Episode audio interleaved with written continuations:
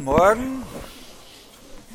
Wir haben vorige Woche mit dem Thema Kategorienschrift äh, begonnen. Die Kategorienschrift und diese verschiedenen Einleitungen und Kommentare, die sich daran anschließen, die spielen ja eine größere Rolle als die Kategorien selbst, aber ich habe Ihnen ein bisschen skizziert, äh, was dieses Wort bei Aristoteles bedeutet im Prinzip, also nämlich ganz einfach, das Gröbste, was man sagen kann, höchste Allgemeinheiten. Und in welchem Kontext man äh, den Ausdruck sehen muss, nämlich äh, schon im Kontext von ganz fundamentalen Auffassungen, die Aristoteles von Logik hatte. Äh, also da gibt es eben diese Vorstellung von dem, was überhaupt ein Schluss ist, äh, ganz allgemein gesagt, ein Syllogismus, eben ein Stück Sprache von der Art, dass wenn etwas Bestimmtes gesetzt ist, etwas davon Verschiedenes mit Notwendigkeit unausweichlich folgt. Und dann geht es eben darum, dass man Theorien entwickelt, äh, äh, wie solche Stücke Sprache allgemein charakterisiert werden können da gibt es dann die spezielle Theorie des Aristoteles, die man als die aristotelische Syllogistik normalerweise bezeichnet. Und in der gibt es diese drei sozusagen Grundbegriffe, Grundkonzepte, denen auch jeweils eine eigene Schrift gewidmet ist, Schluss, Satz und Terminus. Und die Kategorien beschäftigen sich eben mit der Ordnung der innerhalb des Bereichs der Termini, also dieser inhaltstragenden Ausdrücke. Äh, aber, äh, habe ich gesagt, es gibt verschiedene äh, Perspektiven, zum Teil auch durchaus recht unabhängig voneinander, wie man diesen, diese Kategorien dann deuten kann. Grammatische Deutungen, logische Deutungen, Klassifikation von Wörtern, das wäre mehr grammatisch, oder Klassifikation von Möglichkeiten, die etwas, was existiert hat, überhaupt zu existieren, als ein sowieso, ein sowieso oder ein so, sowieso, also eine Qualität oder eine, also könnte man sagen, Eigenschaft von irgendwas oder eine selbstständige Sache, die Eigenschaften hat und so weiter. Das ist aber für uns nicht so sehr äh, im, im Vordergrund. Denn mehr als die aristotelische Kategorienauffassung interessiert uns die Einleitung dieses Neuplatonikers Porphyrius einige Jahrhunderte später. Und der hat sich da überhaupt nicht drum gekümmert, sondern ihn hat ein spezieller Punkt interessiert, nämlich die sogenannten Prädikabilien, Aussageweisen. Ende der letzten Stunde habe ich dieses Beispiel gegeben, das dann zu dem zu dem Satz geführt hat, Sokrates ist eine Farbe, nicht? dem man ein bisschen ganz, das ist kein Beispiel, das eine besondere theoretische Bedeutung hätte, nur damit Sie ein Gefühl kriegen, worum es geht, wenn man von Aussageweisen spricht. Bei den Aussageweisen geht es eben nicht um die allgemeinsten Inhalte, die ausgesagt werden können, so wie bei den Kategorien, sondern bei den Aussageweisen geht es darum, wie ein gegebener solcher Inhalt äh, wie der von einer Sache, insbesondere von einem einzelnen Ding, dann ausgesagt werden kann. Und da gibt es aber nicht nur einzelne Dinge, spielen da natürlich, kommen davor. Äh, äh, und da gibt es verschiedene Möglichkeiten. Und die sind systematisiert in diesen sogenannten Prädikabilien. Also wenn Sie drei verschiedene sozusagen methodische Metabegriffe haben wollen, dann gibt es einerseits die Kategorien, das sind die Inhalte. Dann gibt es die sogenannten Prädikabilien, die werde ich Ihnen gleich aufzählen, welche das sind. Äh, äh, das sind diese Aussageweisen. Und dann habe ich noch am Rand erwähnt, gibt es die sogenannten Transzendentalien. Das sind Bestimmungen, die jedem Ding zukommen, bevor man überhaupt irgendwas zukommen müssen, bevor man überhaupt irgendwas Bestimmtes darüber aussagen kann. Das Sein und die Einheit insbesondere. Aber wir sind bei den Prädikabilien. Und dann habe hab ich Sie noch darauf aufmerksam gemacht, dass der, äh, der Porphyrius eben nicht nur nicht von den Kategorien eigentlich spricht, sondern insbesondere sagt, dass er sich mit den metaphysischen, mit den eigentlich interessanten Fragen, die da die eigentlich nicht beschäftigt. Nicht? Das haben Sie dann ja am Schluss der Stunde gesehen, habe ich Sie darauf hingewiesen, dass Poetius, über den wir heute auch noch reden wollen, sagt, nein, aber ich schon. Ne? Also, was ist das, diese, diese Prädikabilien? Das sind fünf, das müssen, sollten, müssen, sollten Sie wissen. Die, Sie müssen nicht die Kategorienliste auswendig können, aber Sie müssen wissen, was das ungefähr ist, die Kategorien. Und äh, äh, also wenn ein paar davon, wenn Ihnen ein paar davon einfallen, wenn man sagt, was sind die zehn Kategorien ist schon gut eigentlich, sollte man sie ja können. Und, äh, und diese Prädikabilien, diese Aussageweisen, die Gattung, Genos, Art, Eidos, Differenz, Diaphora, Eigentümlichkeit, Ideon und Akzidenz, Symbepekos. Gattung, Art, Differenz, Eigentümlichkeit und Akzidenz. Also et, etwas wird, irgendein, irgendein Inhalt wird von irgendeiner Sache ausgesagt und kann dann ausgesagt werden, möglicherweise als die Gattung, der diese Sache angehört, oder die Art, der diese Sache angehört, oder eine Differenz, durch die sich diese Sache von anderen Sachen oder eine Art von einer anderen Art unterscheidet oder als etwas, was der Sache einfach nur zufällig zukommt, vielleicht nur gerade jetzt und zehn Sekunden später schon nicht mehr. Oder als ein sogenanntes Ideon, eine Eigentümlichkeit, könnte man sagen, die dieser Sache zwar nicht mit absoluter Notwendigkeit, aber charakteristischerweise zukommt. Die etwas ist, woran man erkennt, dass man es mit so einer Sache zu tun hat. Oder woran man erkennen kann, dass man es mit bestimmten Sachen nicht zu tun hat. Ja? Das müssen Sie. Gattung, Art, Differenz, äh, Eigentümlichkeit und Akzidenz. Und jetzt ein, ein, paar Worte zur Verdeutlichung, worum es da geht. Wir, wir, wollen das relativ, ich will das auch relativ kurz halten. Also passen Sie auf, weil das nicht heißt, dass es nicht wichtig ist. Gattung, was ist das? eine Gesamtheit als Einheit, das merken Sie sich, ja? Das spielt dann bei Boetius eine Rolle, ein bisschen. Die Gattung, eine Gesamtheit als Einheit. Die Lebewesen. Die Lebewesen. Wenn man von einer Sache sagt, das ist ein Lebewesen, also das ist zum Beispiel keins, ne? das ist eins. Äh, wenn man von einer Sache sagt, ein Lebewesen, dann sagt man ja nicht sehr viel über diese Sache.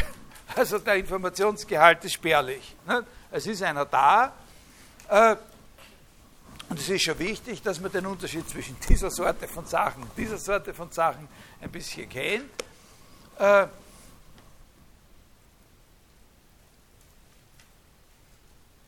zum Beispiel im Hinblick darauf, welche Konsequenzen man daraus ziehen soll, dass so ein Ding sich ein bisschen abnutzt und was ist, wenn so ein Ding sich ein bisschen abnutzt? Geht man anders damit um? Aber man sagt etwas zugleich sehr, sehr Wichtiges über die Sache in dem Sinn, dass ein Lebewesen, etwas, was ein Lebewesen ist, also etwas, worüber man berechtigterweise sagt, ist ein Lebewesen, nicht aufhören kann, ein Lebewesen zu sein, ohne überhaupt aufzuhören zu sein. Ich kann nicht. Das ist für mich nicht möglich. Ne? Also es gibt alles Mögliche, was ich aufhören kann zu sein und ich bin dann noch immer ich. Ja, also was wäre sehr radikal, aber zum Beispiel, wenn ich aufhören könnte, ich, ich, ich könnte aufhören, Haare zu haben am Kopf oder so. Ich bin dann noch immer ich, dann bin ich der Glatzerte. Oder, oder irgendwas. Nicht so, äh, aber ich bin ich.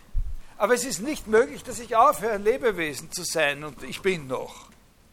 Ja, insofern ist es was sehr was Wichtiges. Ja, also es ist, äh, es ist nicht besonders wichtig in, in Hinblick auf den Informationsgehalt, den es übermittelt, weil tausenderlei andere Sachen auch Lebewesen sind. Äh, also ist nicht viel über mich gesagt, aber es ist wichtig in der ganz anderen Perspektive, dass ich nicht aufhören kann, es zu sein. Es gehört zu meinen wesentlichen Eigenschaften, wie man sagt. Man kann auch, was eine wesentliche Eigenschaft ist, ungefähr dadurch definieren, dass man sagt, das ist eine Eigenschaft von der Art, dass wenn, ein bestimmt, wenn sie für ein bestimmtes Ding wesentlich ist, das Ding nicht weiter existieren kann, wenn es die nicht hat. Äh, das ist ein Riesenunterschied, das mit dem, dass ich nicht auf, das ist eben ein fundamentaler Unterschied gegenüber dem, das kommt gleich ein anderes ins Spiel, äh, den Akzidentellen. Nicht? Man sagt also, die Sachen, die ich, ich, haben kann oder sein kann oder auch nicht sein kann, das ist eigentlich mehr oder weniger egal, ob ich das jetzt bin oder nicht bin. Äh, die sind die akzidentellen Bestimmungen. Äh, aber diese der Unterschied gegenüber den Akzidenzien. Aber was ich über die Gattung gesagt habe, trifft im Grund eigentlich auch auf die Arten zu. Äh, natürlich, wenn ich eine Artbestimmung zum Beispiel jetzt gebe, von mir sagen wir als Artbestimmung, weil es nämlich schon ein bisschen eine Art der Lebewesen ist, ein Mensch zu sein. Ja? Das, da ist der Informationsgehalt schon ein bisschen höher, aber er ist noch immer sehr niedrig. Und, äh, aber es trifft genauso zu, dass ich nicht aufhören kann, ein Mensch zu sein, ohne aufzuhören, ich selbst zu sein. Im Prinzip ist alles, was ich vorher über die Gattung gesagt habe, auch für die Art gültig. Also auch für die aussageweise Art gültig. Auch mit der Art werden, mit der Artbestimmung werden wesentliche Eigenschaften ausgesagt. Auch die Artbestimmung ist relativ informationsarm. Also zum Beispiel, äh, wenn man sagt Lebewesen, Tiere, ein Tier also etwas, was ein Tier ist, kann nicht aufhören, ein Lebewesen zu sein, aber es kann natürlich, ohne aufzuhören, überhaupt zu existieren, aber es kann natürlich auch nicht aufhören, ein Tier zu sein. Ein, auch ein Pferd kann nicht aufhören, ein, Pferd zu sein und weiter existieren. Ein Pferd kann nicht auf einmal ein Hund sein und noch immer dasselbe sein, was es vorher war. So kann tatsächlich, was Gattung ist, auch Art sein und umgekehrt. Je nachdem. Nicht? Äh, Lebewesen, Säugetier, Mensch. Säugetier kann jetzt einmal äh, eine Art der Gattung Lebewesen sein oder selber eine Gattung der Art Mensch. Also Porphyrius in, seinem, in seiner Einleitung, der sagt das auch, das ist ihm wichtig, diese Vertauschbarkeit. Ein prinzipieller Unterschied zwischen den Arten und den Gattungen auch darüber werden wir aber jetzt nicht ausführlich reden, aber das ist eine Sache, die Sie auch mit Selbstüberlegen relativ einfach verstehen können, ist, dass er sagt, der prinzipielle Unterschied liegt dort, wo es sich um die Extreme handelt. Es gibt höchste Gattungen und niederste Arten, aber es gibt nicht höchste Arten und niederste Gattungen. Also sozusagen am Extrem man, immer, man kann es immer miteinander vertauschen, je nachdem, worauf man gerade schaut, was drunter ist, dann ist, wenn man, wenn man einen bestimmten Punkt hat und man schaut nach dem, was drunter ist, dann ist dieser bestimmte Punkt dazu die Gattung. Und wenn man nach oben schaut, ist er die Art nicht, von einer höheren Gattung. Wenn man auf die, und, und das ist immer, so ist der Inhalt selber, ja, inhaltlich, so quasi, sind Gattungen von Arten nicht unterschieden hier in diesem System. Verstehen Sie das, diese Vertauschbarkeit? Im Prinzip, wenn wir uns in irgendeinem mittleren Bereich bewegen, ist alles, was Gattung sein kann, möglicherweise auch Art, außer bei den Extremzuständen. Höchste Gattungen gibt es und niederste Arten. Niederste Arten sind solche, unter denen dann keine anderen Arten mehr vorkommen, sondern nur mehr genau Einzeldinge. Ne? das ist sehr wichtig, weil das in der neueren, in der modernen, neuzeitlichen Botanik und Zoologie, bei Linné zum Beispiel oder so, dieses System der Arten und Gattungen, das wird da nicht so verwendet, sondern die werden ja absolut festgelegt. Nicht? Da versucht man, je, je nachdem, gibt es verschiedene Systeme, aber wird festgelegt. Und, und da gibt es natürlich daher auch viel mehr solche Begriffe. Der Stamm, die Klasse, die Familie und dann kommen irgendwo erst Gattungen und Arten. Aber diese Vertauschbarkeit ist sehr wichtig, weil man da auch besonders schön wieder sehen kann, was Aussageweise heißt, dass es sich um Aussageweisen handelt, nicht um absolute Unterschiede. Es gibt nicht Dinge, die Gattungen sind und Dinge, die Arten sind, sondern es ist eine, eine Art Und zwar hier muss man immer einen Kontext angeben, in dem man sich gerade bewegt, wie, das, wie etwas von einem einzelnen Ding ausgesagt wird. Was ist eine Differenz? Eine Differenz ist etwas, wodurch sich etwas unterscheiden kann von etwas anderem, aber eventuell natürlich auch von sich selbst. Also die Zweibeinigkeit des Menschen gegenüber der Katze, die Vernünftigkeit des Menschen gegenüber der Vernunftlosigkeit anderer Sinnenwesen oder, wenn ich sage, wo sich etwas von sich selbst unterscheiden kann, die schlechte Laune unseres Freundes gegenüber der guten Laune, in der er gestern gewesen ist, beim Heurigen. Die schlechte Laune, heute beim, seit dem Aufwachen hat. Ja? Das ist Differenz. Sie sehen, dass auch Differenzen vom Inhalt her durchaus äh, ununterscheidbar sein können. Also dass das auch Differenz, das was Differenz ist, kann auch Art sein. Na, zum Beispiel diese gute Laune des Freundes, äh, die gestern hatte, im Gegensatz zu der schlechten Laune, die er heute Morgen hat. Da ist es Differenz, seine gute Laune, sagen wir, von gestern. Aber wenn es darum geht, die Launen einzuteilen, also die Theorie der Humores in der, in der Antike oder der Temperamente oder der Emotionen, in so einer Theorie sagt man dann, es gibt die Launen überhaupt und dann gibt es gute Launen, schlechte Launen, mittlere Launen, fröhliche und so weiter. Dann haben wir es auf einmal als möglicherweise sogar als eine Gattung. Nicht? Folgen Sie mir noch? Ja. Okay. Äh, was ein Akzidenz ist, vielleicht lese ich Ihnen jetzt mal ein bisschen was vor, ganz kurz. Aber das ist ja klar, ein Akzidenz ist eine Sache, die ist, ist eine Bestimmung, die einer Sache zukommen kann oder auch nicht zukommen kann. Und es kann natürlich wichtig sein, ob sie der Sache zukommt oder nicht, äh, ob es der Sache zukommt oder nicht zukommt. Aber das Bestehen der Sache als das, was sie ist und in ihren fundamentalen Eigenheiten wird, ist davon unberührt. Also er, er sagt hier, Akzidenz aber ist, was auftritt und verschwindet ohne Untergang des Subjekts. Man kann da noch differenzieren. Es zerfällt in zwei Arten, sagt er, trennbare und untrennbare Akzidenzien. Schlafen ist ein trennbares äh, Akzidenz, also in dem Sinn, mal schlafe ich, mal schlafe ich nicht. Es gibt aber auch akzidentelle Bestimmungen meiner selbst, die von mir nicht getrennt werden können oder man würde hinzufügen, nicht so ohne weiteres äh, äh, äh, getrennt werden könnte. Sein Beispiel ist ein, wieder mal so ein absolut rassistisches. Schwarz sein für Raben und für Äthiopier ist ein untrennbares Akzidenz. Also, dass der Äthiopier schwarz ist, der müsste nicht schwarz sein. Er könnte als Mensch, als der, der er ist, noch immer er selber sein oder er könnte äh, äh, was weiß ich, also denken Sie an den Michael Jackson, äh, äh, äh, irgendwas probieren, um nicht mehr so schwarz zu sein. Er wäre noch immer er selbst. Nicht? Aber im Prinzip ist es eigentlich untrennbar. Nicht? Auch dass ich 1,82 groß bin, ist rein akzidentell, aber es gehört schon irgendwie zu mir dazu. Und es kann verwendet werden bei einer Grenzkontrolle, um festzustellen, dass ich doch nicht der bin, der nur 1,63 ist, aber sonst so ausschaut wie ich und im Verdacht steht, Schokolade nach Amerika geschmuggelt zu haben. Das verstehen Sie, ja? Akzidenz.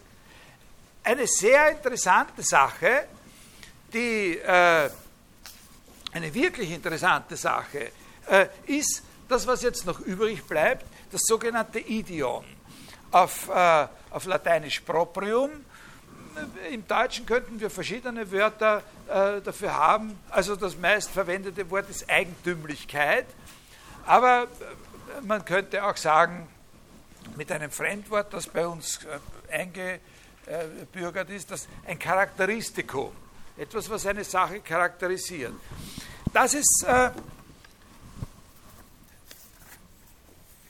das lese ich Ihnen vor äh,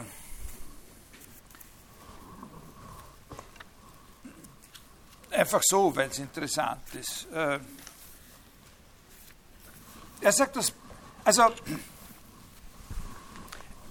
ich sage jetzt mal zuerst, so ein Charakteristikum, das ist eine Eigenschaft, die einer bestimmten Art von Dingen zukommt. Also hier ist, das ist die interessante Anwendung, sind hier nicht Einzeldinge, sondern Arten. Ja? Eine, eine Eigenschaft oder eine Eigentümlichkeit, die einer bestimmten Art von Dingen zukommt die aber nicht eine wesentliche Eigenschaft ist, in dem Sinn, dass diese Dinge aufhören würden zu existieren, wenn sie aufhören, das zu sein, aber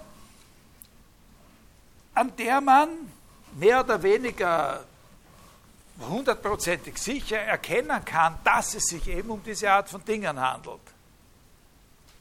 Ja?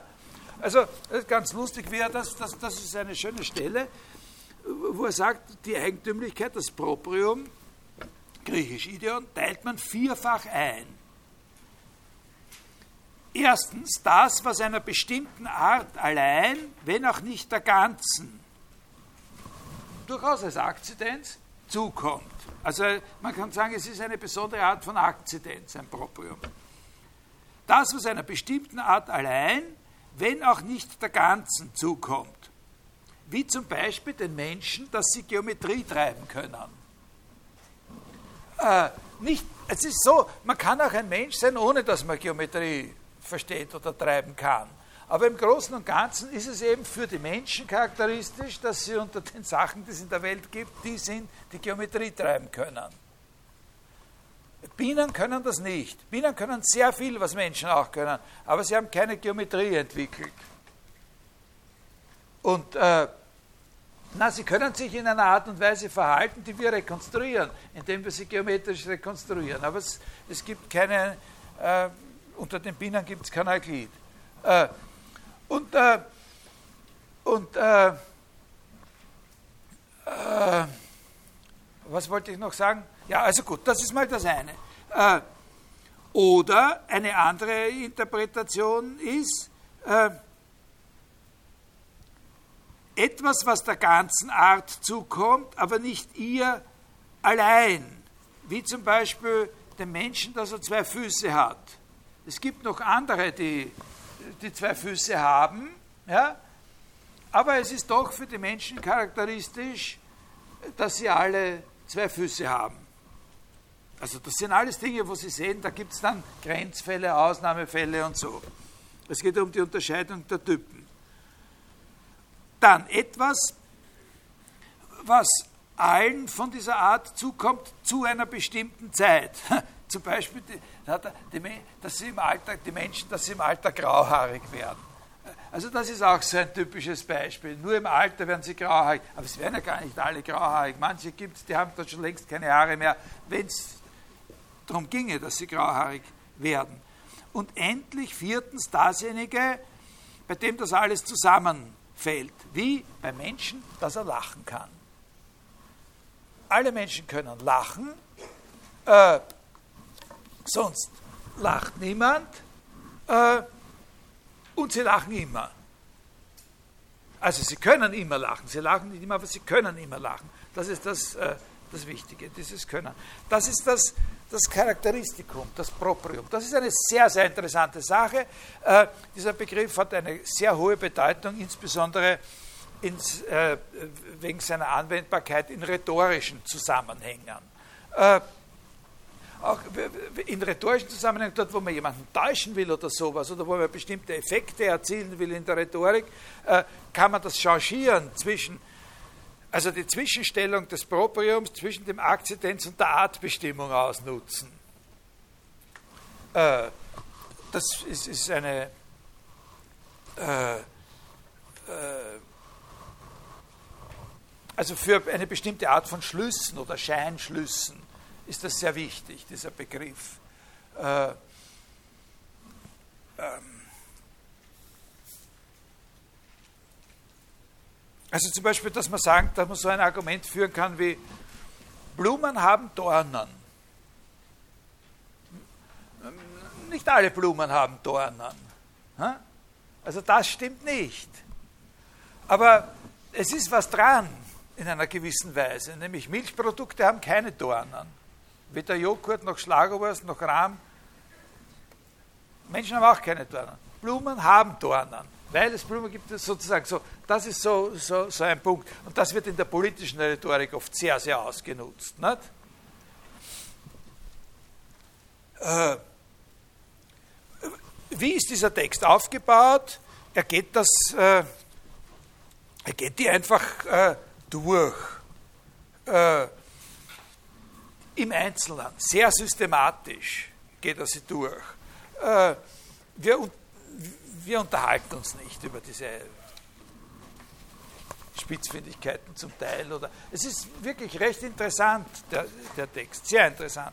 Was er echt bringt, was der echte Nutzen liegt genau an solchen Punkten wie, äh, wie ich es zuletzt erwähnt habe. Der echte Nutzen, sich da auszukennen und da ein bisschen mehr darüber nachzudenken, liegt hauptsächlich in der Rhetorik. Nicht nur in der Rhetorik, aber hauptsächlich in der Rhetorik. Warum? Wenn ich überzeugende Argumente finden will, ja, rhetorisch, in was für einer Situation bin ich dann? Was ist meine Situation? Ich glaube, ich habe das letztes Mal schon ein bisschen angedeutet, was sozusagen die, die Grundkonstellation eines rhetorischen Bedürfnisses ist. Ich habe etwas, das weiß ich, wovon ich jemanden überzeugen möchte. Die nächste, das zweite ist, dass ich, äh, dass ich mir überlegen muss, äh, ja, wie überzeuge ich ihn? Und wenn es jetzt um rhetorische Überzeugung, genuin rhetorische Überzeugung geht und nicht nur einfach um Erpressung oder, oder, oder Bestechung oder sowas, äh, dann kommt es darauf an, herauszufinden, irgendwas herauszufinden, bei dem ich ansetzen kann, was meinem Gesprächspartner plausibel ist. Sozusagen einen Ansatzpunkt zu finden. Äh, jetzt findet man natürlich also das Finden so eines Ansatzpunktes ist einerseits immer natürlich adressatenspezifisch. Äh, also das kommt schon darauf an, mit was für einem Publikum oder mit was für einem Gesprächspartner ich es zu tun habe. Und zweitens ist eine sehr wichtige Sache, die, äh, dass es natürlich immer irgendwas gibt, wovon der andere auch überzeugt ist. Aber ich muss was finden, was sozusagen nahe genug bei dem ist, wovon ich ihn schließlich überzeugen möchte. Ein wichtiger Punkt für die Entwicklung der traditionellen Rhetorik von der Antike an ist, dass man das erste Problem, nämlich diese Publikumsabhängigkeit, Publikumsbezogenheit, dass man das traditionell so gelöst hat und im Prinzip würde ich sagen auch heute noch äh, so angeht, dass man Situationen unterscheidet, dass man große Typen von Situationen unterscheidet, in denen Überredung eine Rolle spielt. Und das sind dann so Grundeinteilungen der Rhetorik überhaupt, auf die man da kommt. Zum Beispiel unterscheidet man die Situation äh, vor Gericht von der Situation einer politischen Beratung. Ne? Vor Gericht ist eine eine bestimmte Art von Situation immer. Da gibt es immer einen Beklagten und einen Ankläger und so weiter. Und, und, und die versuchen sich gegenseitig zu überzeugen. Und das charakterisiert einen bestimmten Publikumstyp sozusagen. Von, also was Publikum heißt, wird von dem Situationstyp her unterschieden. Und dann gibt es eben äh, sowas wie eine politische Rhetorik, wo es äh, um die Beratung über gemeinsame Handlungsziele und, und, und Mittel zu diesen Zielen geht. Das ist wieder eine andere Situation und so. Ja? Und dann gibt es äh, noch die Situation des Lobs, jemanden loben, also die, die Kunstrede, mit der jemand äh, äh, gelobt wird, zu Ehren von jemandem, wie man das macht, dass man die anderen davon überzeugt, dass das ein toller Hecht ist, nicht? der da jetzt seinen 90er feiert. ja, so. So macht man das. Aber das andere, die Bestimmung, wie das funktioniert, dass man da nah genug herankommt, dann mit dem, also dass man was Plausibles findet bei dem anderen, wo man nah genug an dem ist, was man ihm einreden will. Nicht? Und jetzt, wenn man dann annimmt, jetzt kommt der dritte Aspekt, wenn man annimmt, man hat sowas gefunden, dann ist das Entscheidende für ein gutes Argument, ein überzeugendes Argument, dass man so quasi was Mittleres findet zwischen dem, was er zu glauben bereit ist und dem, was ich ihm einreden will. Und wenn man sich an die aristotelische Logistik hält, dann geht es da immer um das Finden eines Mittelbegriffs. Also, äh, Sokrates, ich will einreden, dass der Sokrates sterblich ist. Das ist natürlich, das wissen Sie alle, weil er ist ja schon gestorben. Und, aber äh, Sokrates ist sterblich. Und also so, äh, zwischen Sterblichkeit und Sokrates was Mittleres finden. Ne? Eben Mensch. Ne? Und da, das ist in der Rhetorik, wenn es nur so geht, hätte man nicht viel äh, zusammenbringen in einer Systematisierung der Rhetorik. Da geht es ihm auch, da geht es ihm darum, da geht es genau darum, Sachen zu finden, die dem charakteristischerweise, also wenn man sich auskennt, sozusagen zum Beispiel in der Ordnung von Arten und, und Gattungen, dann hilft einem das sehr. Wenn ich weiß, dass Mensch oder Lebewesen eine Gattung von, eine Art von der Gattung sterblich ist, dann kann ich das einfügen. Man kann aber auch umgekehrt, man kann, es gibt auch, das bei Aristoteles sehr lustig, es gibt auch den Schluss von der Art auf die Gattung. Weil Rosen Dornen haben, haben Blumen Dornen. In einem gewissen Sinn. Ich kann das nicht umbauen in alle haben und so. Nicht? Aber das funktioniert über das Properum, über das Charakteristikum. Also wenn man da mehr wissen will über diese Nützlichkeit, dann ist es gut, im Hintergrund zu haben, dass auch schon in der Spätantike die große Entwicklung, die Systematisierung, die Ausarbeitung von Feinheiten in der Rhetorik in diesem Sinn hauptsächlich im juristischen Schrifttum natürlich stattgefunden hat. Also die, die, die großen antiken Rhetoriken, die haben alle so eine juristische Schlagseite, nicht weil da am meisten, nicht weil da am meisten los wäre, aber weil da am meisten sozusagen aufgehoben worden ist in dem Prozess von dem sowieso gegen den sowieso hat der da und das wird immer funktionieren, wenn es um eine ähnliche Sache geht. Das lernen wir jetzt alle, nicht? diesen Schmäh, nicht? wie man den also das ist eigentlich äh, äh, der Witz an dieser Sache. Spielt natürlich nicht nur in der Rhetorik, sondern in einer gewissen Weise auch in der Wissenschaftstheorie eine Rolle. Die Sache, wie wollen wir, also wie, da gibt es analoge Situationen, nicht? wie kommen wir in, in, in einer Wissenschaft von einer besonderen Beobachtung zu der Art von Verallgemeinerung, die uns letztlich ein, ein, eine Art von Gesetz zu formulieren erlaubt. Oder wie kommen wir umgekehrt von einem hochallgemeinen Gesetz, wie differenzieren wir äh, sozusagen die Ebenen der Abstraktion innerhalb des Gebäudes einer Wissenschaft oder so. Da kann das auch äh, eine, eine Rolle spielen. Ich wollte jetzt sozusagen noch der Kuriosität halber eine Stelle vorlesen, die mit dem Inhalt schon gar nichts mehr zu tun hat, aber die, die sehr an sich interessant ist, die ein, ein bisschen ein Kuriosum ist, aber was, äh, na, ich lese es Ihnen vor, obwohl es vielleicht äh, uns Zeit kostet. Äh, äh also ich habe Ihnen gesagt, dieser Porphyrios, der spricht über diese über diese Prädikabilien. Und ich habe auch gesagt, das spricht systematisch über die Prädikabilien, über eins nach dem anderen, was das jeweils ist und wie sie sich voneinander unterscheiden und in welchen Beziehungen sie zueinander stehen. Wie zum Beispiel diese Sache mit der Austauschbarkeit, dass in gewissen Kontexten äh, Gattung, Art und Differenz gleicherweise vorkommen können. Und da gibt es äh, ein kleines Kapitel, einen kleinen Abschnitt, wo er eine Meta-Überlegung darüber anstellt, was es heißt, hier systematisch vorzugehen. Das lese ich Ihnen vor. Da hat er über die Gattung schon geredet. Und er beginnt damit, dass er sagt, hier mit ist also eben jetzt angegeben oder gesagt, wie die Gattung sich von den vier anderen unterscheidet.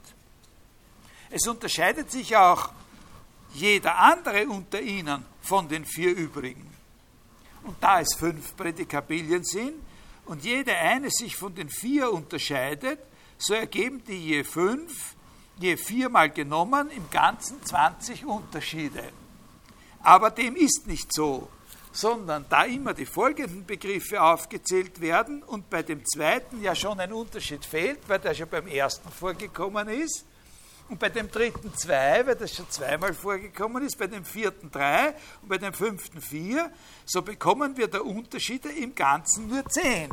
Vier, drei, zwei und einen.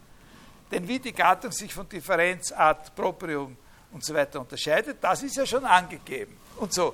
Und dafür geht das noch zwei Absätze so weiter. Das ist eine lustige Stelle in einer gewissen Weise. Warum hält er das für notwendig? Zu sagen.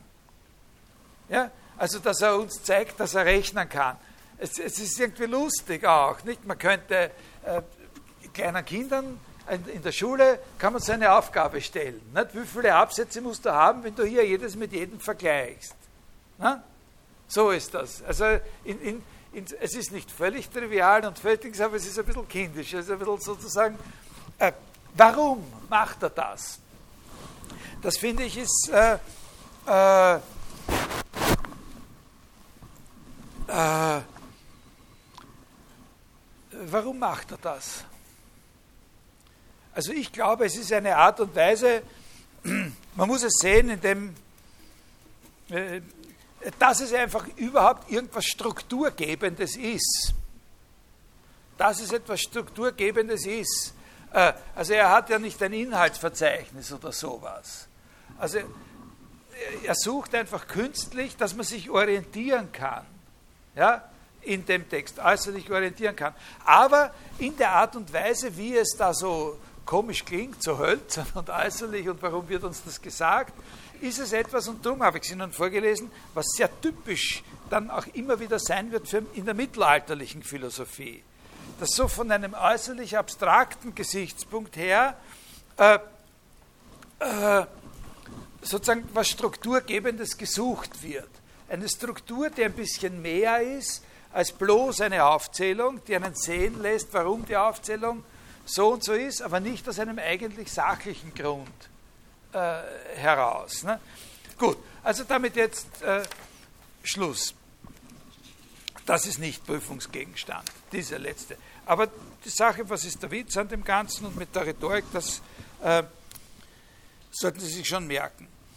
Als nächstes haben wir jetzt wieder eine längere Zeit äh, übersprungen und schauen uns an, wie auf der dritten Stufe der Boetius, Anfang 6. Jahrhundert, also 5. Anfang 6. Jahrhundert, wie der diesen Porphyrius kommentiert. Das ist jetzt sehr, sehr wichtig. Ich hoffe, dass ich das heute äh, hinkriege, dass ich da durchkomme. Ich interpretiere Ihnen ein Stück Text von dem. Also was ich Ihnen, ich lese Ihnen jetzt nicht was vor, was ich mir selber aufgeschrieben habe von mir, sondern ich habe da vor mir diesen Poetius liegen und kommentiere Ihnen diesen Text. So wie der Porphyrius von dem Aristoteles verschiedenes und ein anderes Interesse verfolgt, aber sozusagen versucht immer diesen Aristoteles auf den bezogen zu bleiben, so verfolgt der Poetius ein anderes Interesse als, der, als Porphyrius, wenn er Boetius hat auch über den Aristoteles selber einen Kommentar geschrieben übrigens. Aber was uns interessiert, ist dieser Porphyrius-Kommentar. Und äh, im Großen und Ganzen ist es eben so, dass er, äh, dass er eben dort ansetzt, wo er sagt, der sagt, er redet nicht über die metaphysischen, eigentlich tieferen Fragen, ich rede darüber. Ja? Ja, das weiß ich nicht ganz genau, aber so 520, glaube ich, ist er gestorben. Ne? Äh, also der hat eine Menge solche Kommentare geschrieben. Das einzige Buch, das jeder kennt von dem, oder das sozusagen, das sind diese Konsolationes Philosophie, also das, was er da geschrieben hat, bevor sie ihn hingerichtet haben, Tröstungen der, äh, der Philosophie. Aber sozusagen für die Geschichte der Philosophie im Mittelalter sind solche Texte wie der, den wir jetzt da hier besprechen, die entscheidenden. Also er sagt über den Porphyrius, he says he avoids the deeper questions, äh, weil das zu ausführlich wäre, aber ich eben nicht. Und, und irgendwie hat er selber schon zugegeben, äh, dass man die eigentlich irgendwann behandeln muss.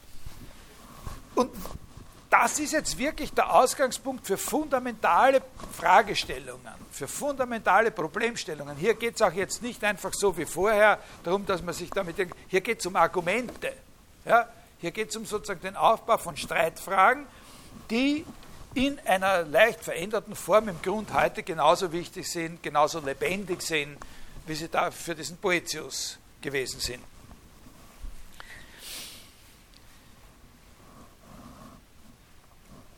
Also das sind sehr wichtige Fragen, die da offen gelassen worden sind von Porphyrius. Was für Fragen sind das? Die erste davon ist, alles, was wir im Geiste auffassen, hat entweder eine Basis in der wirklichen Welt, also ich habe da einen englischen Text vor mir liegen, äh, und wenn es wegen der Flüssigkeit notwendig ist, wenn man das nicht einfach nur lesen, dann das Englische vor. Äh, also alles, was wir im Geist auffassen, hat entweder eine Verankerung, eine Basis in der wirklichen Welt. Und in dem Fall ist es dann eben so, dass der Geist dasjenige konzeptualisiert und sich selbst intellektuell, geistig eben repräsentiert. Also es gibt den einen Fall, äh, bei, allem, was da, also bei allem, was man geistig auffassen kann, ist entweder so, das hat eine Basis, einen Ausgangspunkt in der wirklichen Welt und das, was da wirklich ist, wird halt dann konzeptualisiert und im Geist irgendwie dargestellt. Oder es hat keine Basis oder Verankerung in der wirklichen Welt und in diesem Fall stellen wir es uns im Geiste oder stellen wir es unserem Geiste als ein empty image, ein leeres Bild vor. So, äh, vorausgesetzt ist dabei, dass alles, was, sich da, was wir uns geistig vorstellen, äh, durch irgendetwas, also irgendeinen Inhalt hat. Irgendeinen Inhalt gibt es immer der ist entweder ein leeres Bild oder es ist die Konzeptualis ein leeres Bild oder es ist die Konzeptualisierung von etwas, was in der Wirklichkeit ist. Dann ist das Bild eben nicht leer. Also, und man kann auch sagen, das ist eine Definition des Unterschieds von einem leeren Bild und einem nicht leeren Bild. Ein nicht leeres Bild hat eben irgendwie einen Bezug in der Wirklichkeit. Dem korrespondiert etwas in der Wirklichkeit. Und jetzt sagt er, so ist es. Alles ist entweder so oder so. Was wir uns vorstellen, ist entweder von der Art, dass es so eine Basis hat, oder es ist nur ein leeres Bild. Und jetzt ist die Frage die, in welche, auf welche von diesen beiden Seiten gehören solche Begriffe wie Gattung und Art? Oder auf welche von diesen beiden Seiten, von diesen beiden Seiten gehören Gattungen und Arten? Also er sagt hier in dieser Übersetzung, so which class does the concept of a genus etc. Genus, belong to. Äh, haben wir von den Spezies, von den Gattungen und den Arten, äh, eines, konzeptualisieren wir, verstehen wir die so, wie Sachen, die es gibt und von denen wir jetzt eine, äh, ein richtiges, ein, ein inhaltsreiches Bild uns machen, oder ist es so, dass wenn wir von den Gattungen und den Arten reden, wir uns eigentlich täuschen. Und dass es sich dabei sozusagen um bloße mentale Vorgänge handelt. Also das ist die Frage, gibt es außer Ihnen und Ihnen und mir und allen anderen Menschen, die es halt noch gibt, die man aufzählen kann, noch sowas wie den Menschen oder die die Menschheit. Ne? Das ist sozusagen diese Frage. Und da sagt er, die einen sagen, ja, den gibt's. Und die anderen sagen, na, äh, das ist nur was, was wir uns ausdenken und das ist sozusagen ein leeres, leeres Bild. Und wenn wir glauben, dass es sowas gibt, dann täuschen wir uns.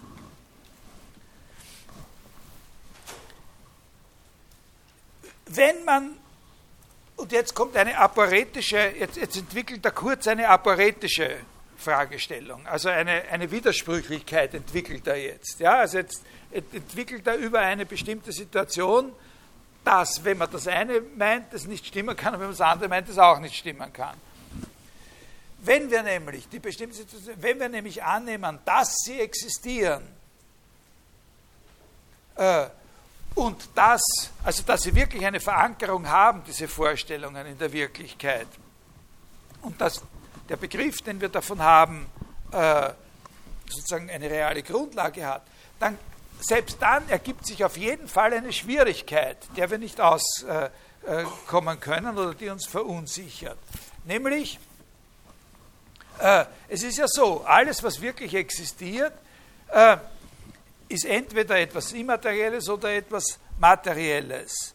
Äh, ist also ein Genus, eine Art, was Materielles oder was Immaterielles. Und, äh, und dann sagt er, äh, sogar wenn diese Frage beantwortet sein sollte, er beantwortet sie gar nicht, nicht?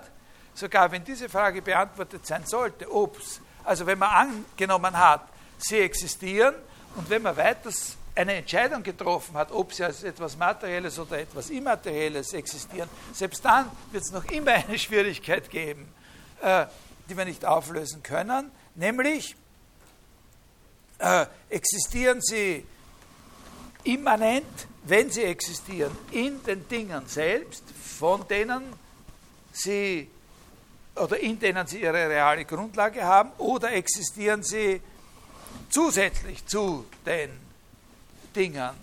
Äh, und, äh, und dann sagt er, äh, und dann kommt er drauf, dass das alles sozusagen ausweglos ist.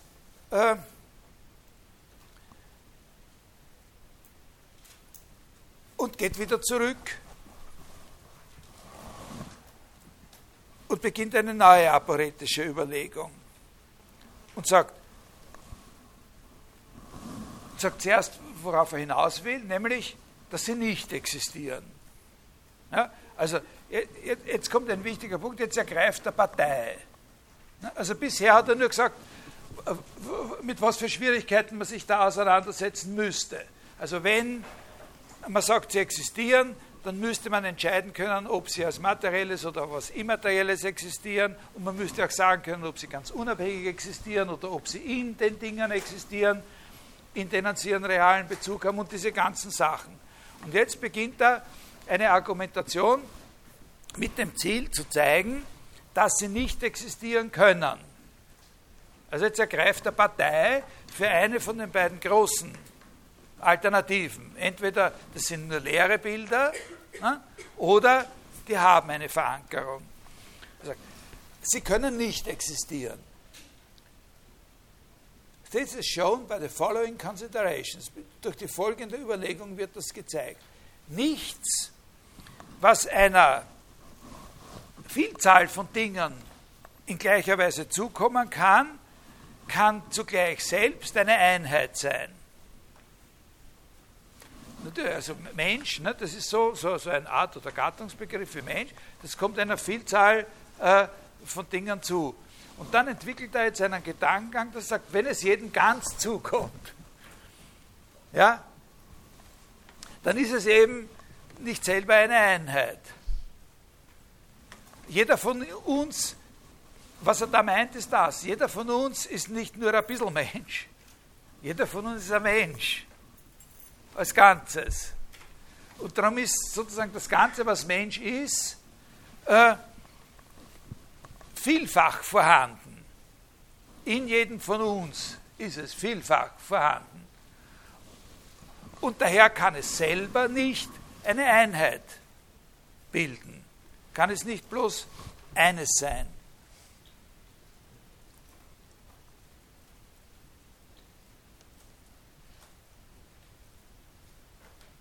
Nicht jeder von uns hat sozusagen, der eine ist Animal und der andere ist Rationale oder so irgendwie, was man. Äh, und dasselbe kann man, äh, kann man auch von den Arten sagen.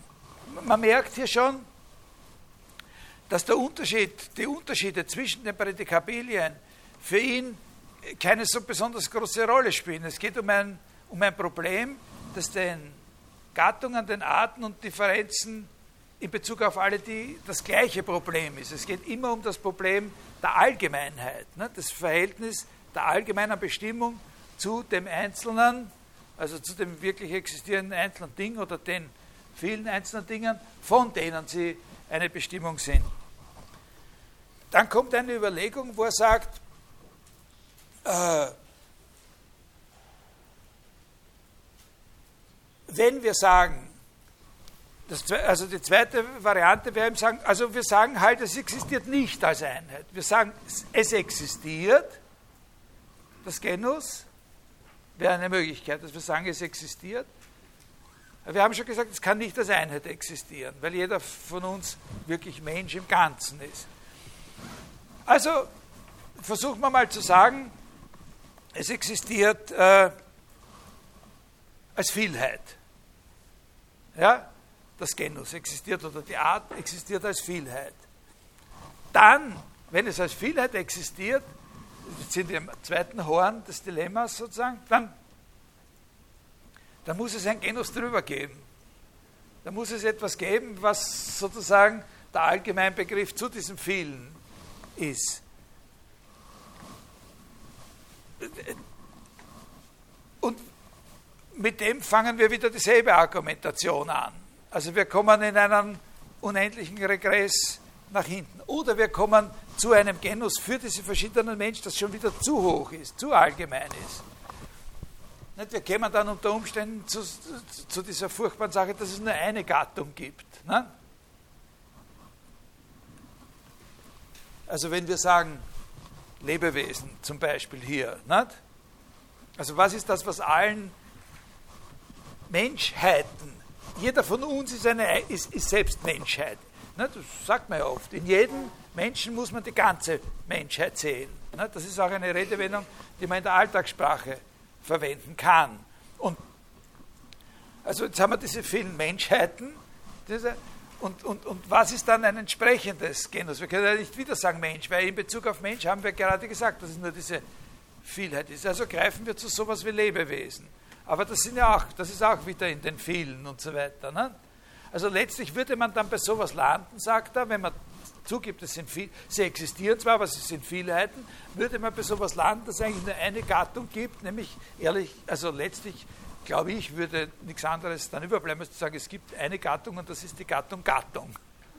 Äh, äh, so, also ergibt sich eigentlich, äh, also ergibt sich eigentlich, sie können nicht existieren.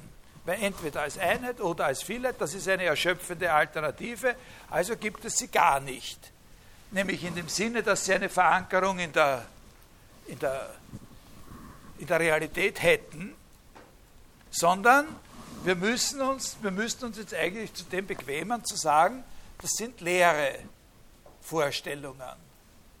Es sind natürlich Vorstellungen, die man auch beschreiben kann, die man von anderen leeren Vorstellungen unterscheiden kann, wie man das dann macht. Das ist so eine eigene äh, Sache.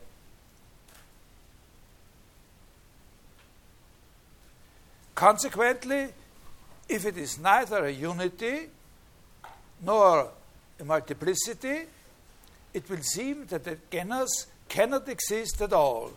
And the same must be true of the rest.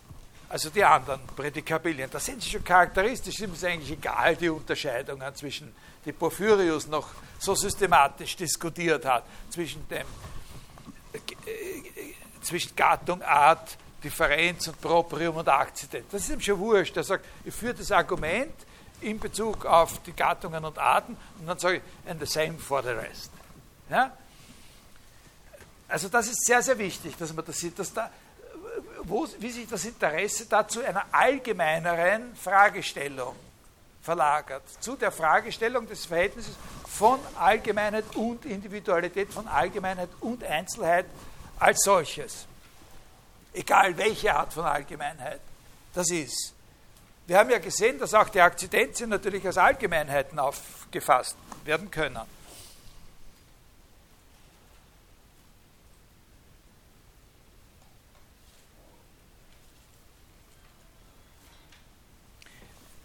Also, diese Vorstellungen entspringen nicht aus einer realen sozusagen Beziehung, aus einer haltbaren Beziehung auf irgendwas, auf irgendwelche Gegenstände, auf die sie bezogen oder angewendet werden. Was ist die Alternative? If, on the other hand, the concept of genus etc. is derived from its object, but not so as to correspond to what the object of the concept is actually like, then the concept must necessarily be void. Since it is derived from, von ihr. Dieses, dieses leere Bild, ja, das es dann sein muss, wenn es nicht ein, ein gegründetes Bild ist, dann ist es ein leeres Bild. Aber, und das ist ein sehr wichtiger Punkt, den er so ein bisschen im Hintergrund lässt, aber dies, an dieser Stelle spricht er das an must necessarily be void since it is derived from reality but without corresponding to it. Da steckt dahinter die Grundannahme, dass auch das leere Bild natürlich eine Ursache haben muss. Ja? Aber diese Ursache ist nicht die adäquate Ursache. Also so wie, äh, ja, bitte? Leer. Äh, ja? Also es hat nicht die adäquate Ursache. Also Fata Morgana, nicht?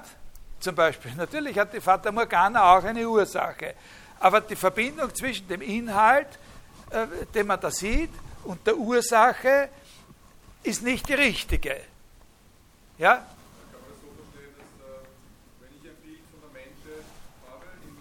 Ja. Ja, ja, erstens, das meint er, genau. Also, dass es nicht aus einer wirklichen, äh, dass es nicht dem entspricht, was ein Mensch ist, ja. Aber es muss einen anderen Grund dafür geben. Ne? Es muss einen anderen Grund dafür geben, dass ich dieses Bild habe. Und der kann völlig inadäquat sein. Ja? Also, also wenn es um Wahrnehmung geht, kann das eben durchaus so sein, dass die Grenzen zwischen den Sinnesmodalitäten überschritten worden sind. Nicht? Äh, zum Beispiel, also ich, das ist jetzt nicht argumentativ hier äh, vom Belang, was ich Ihnen sage, aber äh, nur um die Dimension ein bisschen konkreter anzusprechen, um die es da geht. Äh, haben Sie vielleicht auch, es ist irgendwie, in irgendeiner Zeitung habe ich das gelesen, aber es ist eine, eine wissenschaftliche Sache, also es geht um eine, um eine Tatsache dass eben, also äh, der Sinn, wo wir uns am leichtesten über irgendwas täuschen, ja, über den Bezug unserer Wahrnehmungen auf die Welt am leichtesten täuschen, ist das Gehör. Und, und es gibt gute Untersuchungen, äh, die sagen, also man, man spürt irgendeiner Versuchsperson irgendwas vor und lässt irgendwas hören und man ändert irgendwelche Umstände ein bisschen und es ist immer dasselbe und der hat immer ganz was anderes. Oder er hat es einmal von da kommen und einmal von dort kommen und so weiter. Ne? Und insbesondere hat man untersucht, wie das, was man sieht, einen Einfluss darauf hat, was man hört. Also da hinten knackst einer mit irgendwas. Äh, ich werde gefragt, wo knackst? Er sagt, dort oben knackst. Und dann kann man, also das ist jetzt ein bisschen übertrieben, man kann dann sagen, ich habe deswegen gesagt, weil ich eine bestimmte visuelle Wahrnehmung gemacht habe. Ja, das kann sehr, das ist, ein, ein, das ist jetzt nicht ins Argument eingebaut, sondern nur, sondern nur zeigen, was gemeint ist, ungefähr, damit dass er sagt, auch das falsche Bild hat eine Ursache. Aber es ist nicht die richtige Ursache. Ne? Die Fata Morgana hat eine Ursache. unter gewissen Umständen sieht man eben sowas, was dort gar nicht ist. Äh, äh, und das kann man erklären und das hat seine eigene Gesetzlichkeit, aber das ist natürlich ein Fall, der signifikant unterschieden ist von dem, wo man da das sieht, was dort auch wirklich ist. Das meint er hier. Ja? Also, er hat mit dem Dings abgeschlossen, jetzt mal in dieser Argumentation, die, die, das eigentlich Positive kommt erst, nicht? aber in dieser Argumentation hat er jetzt mal mit dem einen abgeschlossen, man sagen könnte, die gibt es wirklich. Also er ist, er sagt, man kann, das ist nicht haltbar, dass man sagt, zu den einzelnen Menschen, die es wirklich gibt, gibt es dann noch was anderes, auch wirklich, und das ist die Menschheit oder das Menschsein. Oder der Mensch. Nicht, also sind schon, äh, also das ist natürlich eine Anti, so formuliert ist es mal eine antiplatonische Auffassung, weil Plato ja der Auffassung war, äh, der Mensch, das Menschsein, das ist das, was es eigentlich gibt. Und jeder von uns, jeder Einzelne, der ein Mensch ist, ist das eigentlich in einer mehr oder weniger unvollkommenen Weise oder so. Äh, es ist eine Auffassung, die dann später, aber es ist wichtig, dass das jetzt nur eine Fußnote ist, eine Auffassung, die dann später eben den Namen haben wird, diese, die wir hier haben, bis jetzt, die man Nominalismus nennt. Ne? Aber und die anderen, würde man sagen, das sind die Realisten. Die sagen, das, den gibt es wirklich. Ne? Die Menschheit, das ist ein Realist. Der, der sagt, das Menschsein als solches gibt es noch zusätzlich zu den Menschen, die das sind. Der Nominalist hier, der wird so von dieser Sorte, der würde sowas sagen wie, nein, nein, das gibt es nicht extra, das ist nur was, was man heute über die sagen kann.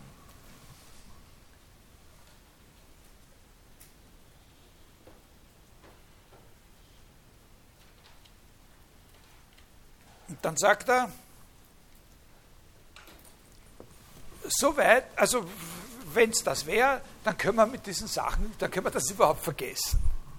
Diese Prädikabiliengeschichte von dem Porphyrius.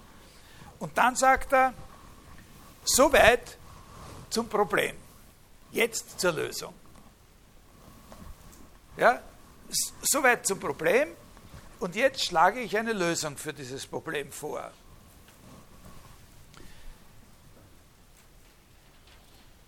Und dann sagt er, das lese ich Ihnen jetzt zuerst auf Englisch vor, our view is that it is not necessarily the case that every concept which arises from some object, but without perfectly corresponding to it, must be taken as false and meaningless.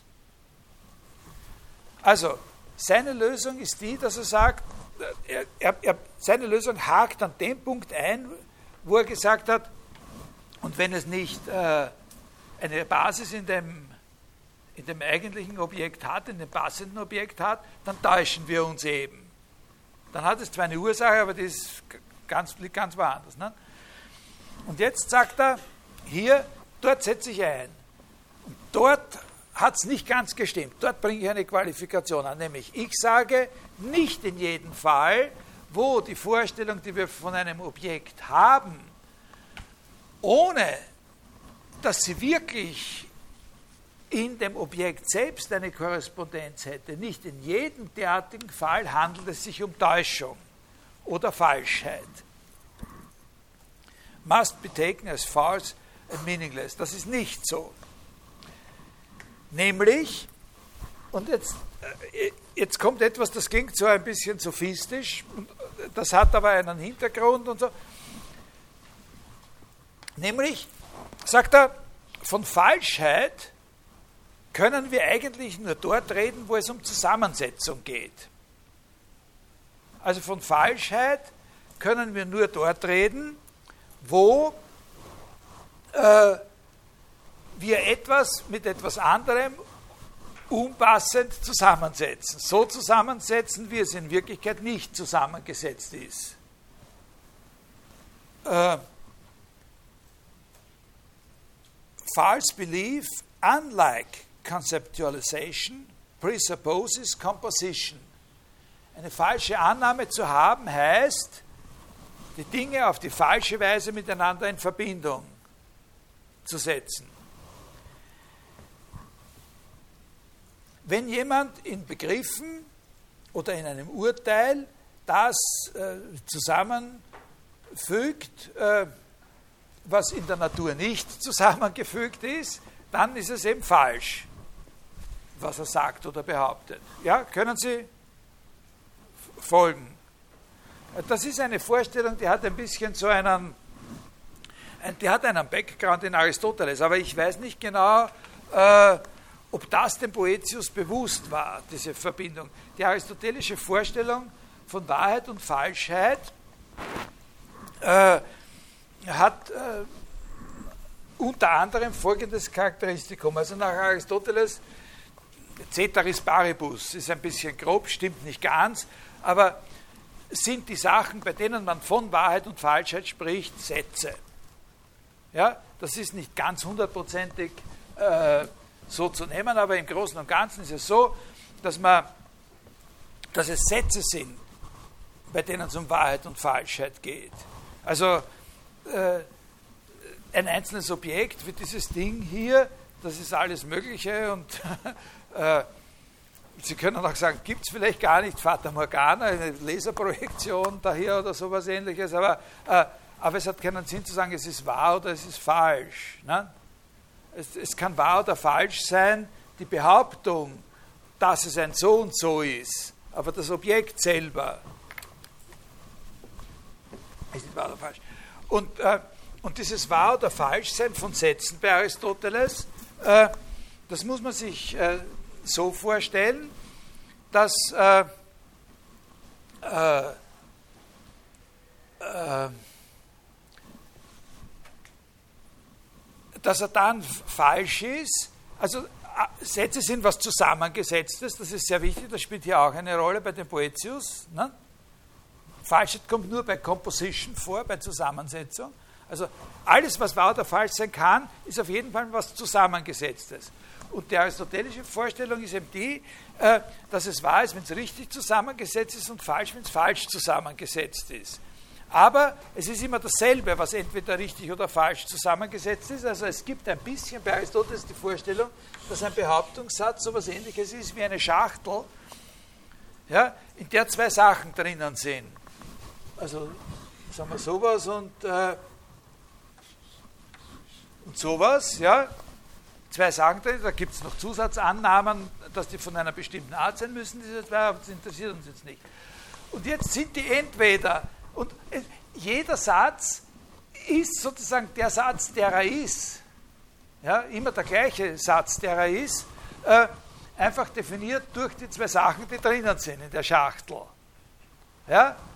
Aber er ist entweder wahr oder falsch, je nachdem, ob die zwei Sachen jetzt auf die richtige Art und Weise oder überhaupt verbunden sind oder nicht verbunden sind.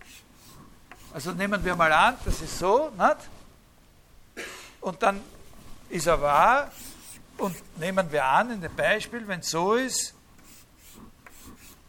dann ist er falsch, dann sind sie nicht auf die richtige Weise verbunden. Ja, so. Aber es sind immer dieselben zwei Sachen drinnen. Also ein anderer Satz besteht aus zwei anderen Sachen oder mindestens einer anderen Sache. Das ist so eine, das steht da so ein bisschen im Background hier bei dem, äh, äh, bei dem Poetius, wenn er sagt, äh, von Falschheit und von Täuschung können wir nur, nur dort reden, wo es Zusammensetzung gibt. Und zwar eben reden wir von Falschheit dort, wo die Zusammensetzung nicht richtig ist. So, dass die Art, wie die Sachen zusammengesetzt sind, eben nicht dem entspricht, wie es in der Wirklichkeit zusammengesetzt sind oder vorkommen. Ja?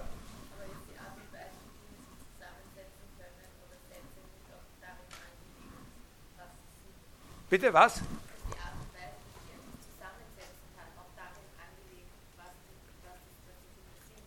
Natürlich, ja. Aber was die Dinge sind, äh, äh, äh, das führt, was sind die Dinge?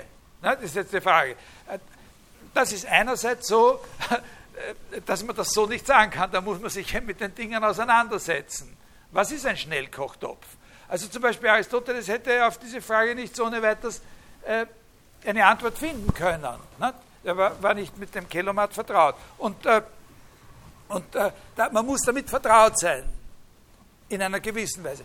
Aber natürlich hat Aristoteles auf der anderen Seite schon eine Theorie darüber entwickelt, das habe ich Ihnen ja ganz am Anfang der Vorlesung mal darüber gesagt, in welchen Richtungen oder welche Arten von Bestimmungen es geben kann, theoretische Begriffe, mit denen man auf jeden Fall, ne, Dimensionen so quasi, Dimensionen, in denen man das zum Ausdruck bringt oder in denen man das ordnen muss, was man dann sagt, wie oder was die Dinge eigentlich sind. Ne? Äh, also das ist ja auch in diesen Kategorien, in seiner Kategorienschrift ein bisschen äh, ein Thema. Also solche Unterscheidungen möglicherweise wie zwischen dem Wesen, der Substanz und den Charakteristika eines Dinges. Ne? Das hat schon was mit diesem aussageweisen äh, Problem zu tun. So, also, wenn jemand auf der begrifflichen Ebene etwas so zusammensetzt, wie es in Wirklichkeit eben nicht zusammengesetzt ist, dann sagt er was Falsches. Und seine Lösung für dieses Problem, das er da vorher aufgeworfen hat, besteht darin, dass er sagt,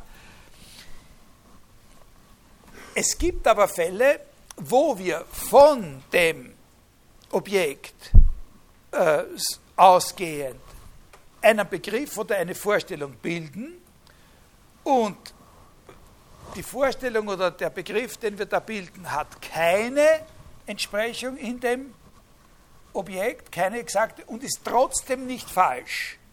Warum? Weil wir nicht zusammensetzen, sondern zerlegen.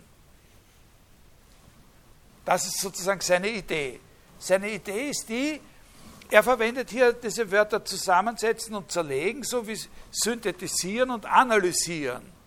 Aber das, worum es in Wirklichkeit mit unserer Terminologie, in unserer neuzeitlichen Sprache geht, ist das, was wir als Abstraktion bezeichnen. Äh, und dann sagt er, es gibt eine ganze Menge Sachen,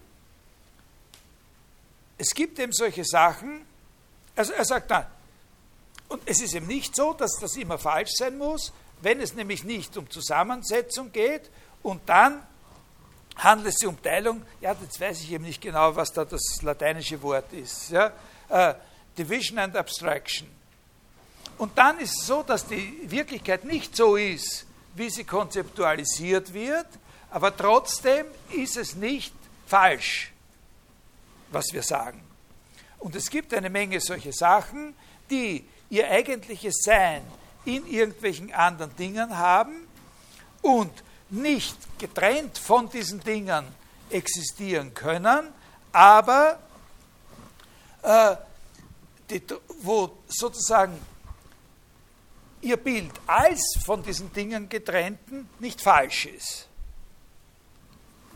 Wir müssen uns nur äh, zurückhalten zu sagen, also sozusagen äh, etwas Synthetisches zu sagen. Also, äh, und das, was sind die Beispiele dafür? Eine Linie, also typischerweise eine Kantenlinie, an einem ausgedehnten Körper. Die Linie ist etwas. Aber, und wir können die Linie als Linie gerechtfertigterweise konzeptualisieren. Ja? Obwohl die Linie unabhängig von dem Körper selber als einzeln, konzeptual, als einzeln existierende nicht existieren kann. Alles, was eine Linie oder eine Kante ist, muss an einem dreidimensionalen Objekt letztlich existieren. Whoever perceived with any of their senses a line separated from a body? Niemand. Und trotzdem können wir äh, über die Linie als etwas Eigenes sprechen. Wenn wir in unserem Geist, wenn wir sozusagen, ich würde auch sagen, aufgrund von Wahrnehmung komplexe Sachen, komplexe Dinge aufgenommen haben, dann sind wir imstande, an ihnen sozusagen abstraktiv Einteilungen vorzunehmen. Also würde doch kein Mensch sagen, dass unsere Vorstellung von einer Linie falsch ist oder eine Täuschung ist. Wir wissen, was eine Linie ist und wir können darüber einen geordneten Diskurs beginnen in der Geometrie. Über Gesetzmäßigkeiten des Schneidens von Linien und so weiter. For must not be thought, man darf nicht glauben, dass ein Begriff falsch wäre, nur deswegen, weil er nicht eine exakte Korrespondenz in der Wirklichkeit hat. Wenn er auf einem nach, eindeutig nachvollziehbaren Weg, könnte man sagen, von der Wirklichkeit abstrahiert worden ist. Und so sagt er, aber das ist jetzt eine Analogie, das ist nicht direkt ableitbar aus der Linie, weil Linie, Linien sind was anderes als Arten oder Genera. Aber in Analogie dazu müssen wir uns, so wie die Linie zum Körper, müssen wir uns vorstellen, dass das Verhältnis der Arten und Genera zu den Individuen ist, so wie die Linie zum Körper, so verhalten sich Arten und Genera zu den Dingen, über die sie ausgesagt werden. Sie werden von ihnen abstrahiert.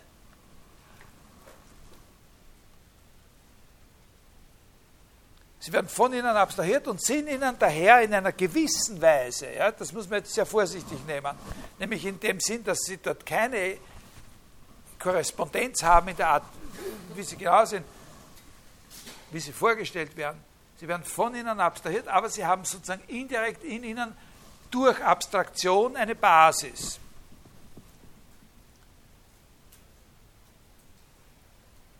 Es wird ein Point of Similarity. Es gibt also keine vollständige Ähnlichkeit, aber es gibt einen Point of Similarity, einen Aspekt, unter dem an dem einen Würfel und dem anderen Würfel und, und, und so weiter, an dem Gebäude, das, was eine Kante ist oder eine Linie ist, immer das Gleiche ist.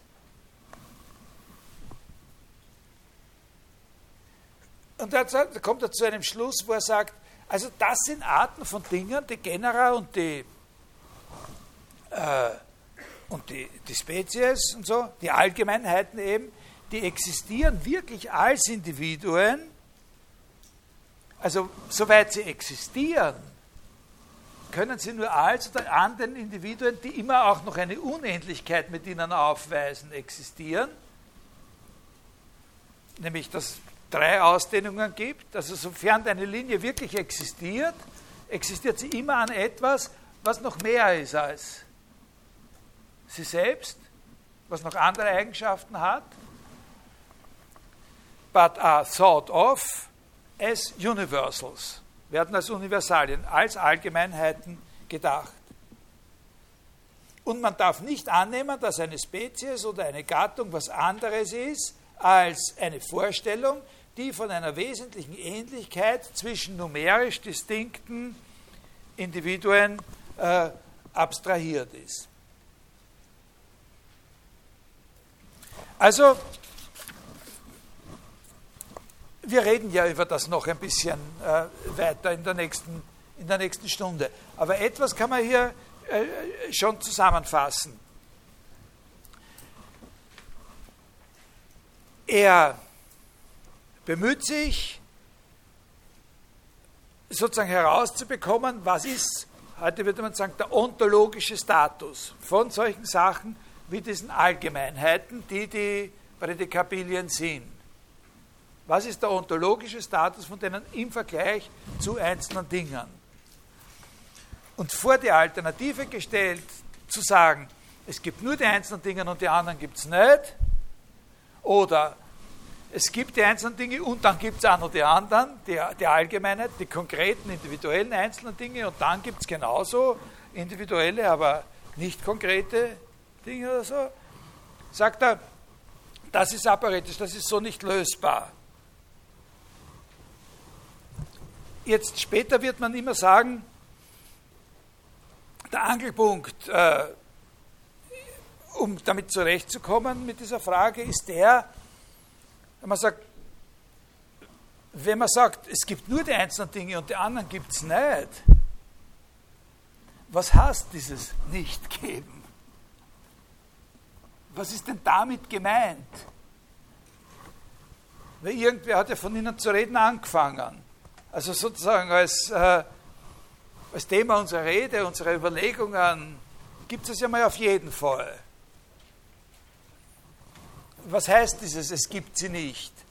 Vor allem, was soll es heißen, wenn man von einer bestimmten Sache sagt, das gibt es nicht, also Äpfel gibt es nicht zum Beispiel, also den Apfel gibt es nicht und den Menschen gibt es nicht. Was ist dann der Unterschied? Sagt man dann was Verschiedenes? So quasi. Ja? Verstehen Sie diese Frage?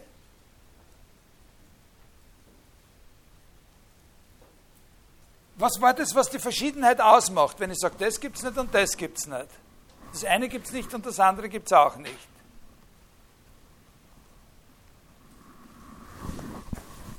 Also, eine naheliegende Antwort auf diese Frage ist, das, was da war, wenn ich sage, oder was da bleibt, wenn ich sage, das gibt es nicht, ist das Wort.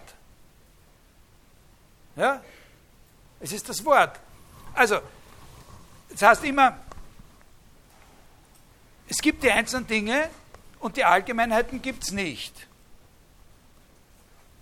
Das, was wir da meinen, wenn wir glauben, es gibt die Allgemeinheiten auch, das sind in Wirklichkeit nur Wörter. Ja? Und gibt es nicht. Darum heißt das Nominalismus. Aber man muss nicht sagen, man kann auf dieser Linie denken und muss nicht unbedingt sagen, es gibt nur die Wörter. Das sagt er zum Beispiel ja nicht. Ne? Was sagt er? Also für den Fall, er hat ja dann eine positive Lösung, haben wir gesehen, aber für den Fall, dass wir uns entscheiden müssten zu sagen, es gibt nur die einzelnen Dinge, die Allgemeinheiten gibt es nicht, wo wir geglaubt haben, dass es die auch gibt, das sind in Wirklichkeit nur bei ihm nicht? Das sind nur Begriffe, leere Bilder haben wir da. Verstehen Sie? Das, das ist der Angelpunkt. Und so können sich verschiedene Varianten des Nominalismus natürlich sehr, sehr stark voneinander unterscheiden. Ja? Bitte? Und einem Begriff. Was der Unterschied ist zwischen einem Wort und einem Begriff? Na, da werden wir noch drüber reden. Also so kann man mit der Frage nicht sehr viel anfangen, glaube ich. Aber, äh, aber wir werden noch darüber reden, weil es eben für verschiedene Varianten des Nominalismus eine große Rolle spielt. Das, was die dann sagen, wenn sie sagen, es ist nur ein. Die gibt es nicht, das sind nur. Und was sagt er jetzt dann? Was sind sie nur? Der sagt Concepts. Radikalere sagen, es sind wirklich nur Wörter. Ja? Wovon Plato geglaubt hat, das ist die Apfelheit, der Apfel schlechthin, das ist in Wirklichkeit nur das Wort Apfel. Aber es ist schon eine sehr schwierige Frage zu sagen, was ist überhaupt ein Wort? Also die Identität eines Wortes festzulegen, der Begriff Wort selber kann auch Probleme aufwerfen. Ne? Und der Begriff Begriff wirft noch größere Probleme auf. Aber das sind Sachen, die werden wir jetzt äh, dann diskutieren in den nächsten paar Stunden anhand von verschiedenen Positionen, die da eingenommen worden sind. Boetius selber kommt zu einer Art von Nominalismus. Schon zu einer Art von Nominalismus, nicht? Weil diese Gattungen und Arten, die existieren nicht extra noch als richtige Dinge in der Wirklichkeit. Die existieren nur als Konzept. Aber sie sind sozusagen konzeptualisiert im Geist und sofern sie existieren, existieren sie nur an etwas oder in etwas, was immer noch mehr ist als sie selber. Also in der Wirklichkeit sagt man solche Sachen wie, in der Wirklichkeit hat jede Linie eine Breite. Nein? In der Wirklichkeit hat jede Linie eine, eine Breite, eine Ausdehnung. Und Aber es ist wesentlich für die Geometrie, dass es keine hat. Na? Ja? Das ist sozusagen dieser Punkt, den, den er meint. Ja?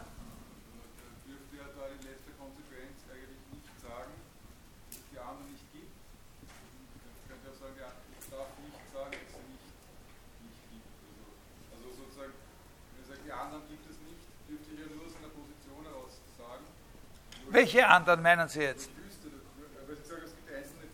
Ja, ja genau. Und die, und die Allgemeine, Allgemeinheiten gibt es nicht. nicht? Ja. Ja. ja. Den gibt es, ja. Den, die Apfelheit gibt es nur als, ja, als Konzept. Oder ein radikalerer Nominalist würde sagen, nur als Wort oder als Namen eben. Ja. Das ist ja auch nur ein Konzept von ihm. Das heißt, es könnte ja sein, dass die Äpfel sehr wohl auch existieren. Na, die Äpfel existieren alle. Alle Äpfel, die existieren, existieren. Kein Problem. Die Äpfel existieren schon. Aber die Apfelheit nicht.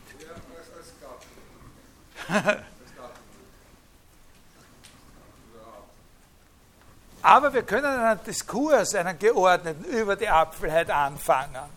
Ich meine, das Problem hat auch schon bei Aristoteles existiert, also mit dem sich Boetius da hier beschäftigt. Das kann man auch bei Aristoteles selber äh, genau beschreiben. Und der hat eine, eine ganz bestimmte Lösung dafür gehabt. Aber die ist nicht so ganz unähnlich der äh, von dem Boetius. Aber wichtig ist hier, dieser, was mir sehr wichtig ist, ist, dass Sie sehen, wie, wie die Frage entsteht aus viel konkreteren Fragen. Also das ist hier mit einer ganz, ganz abstrakten, schwer zu fassenden Frage eigentlich, weil was soll das heißen?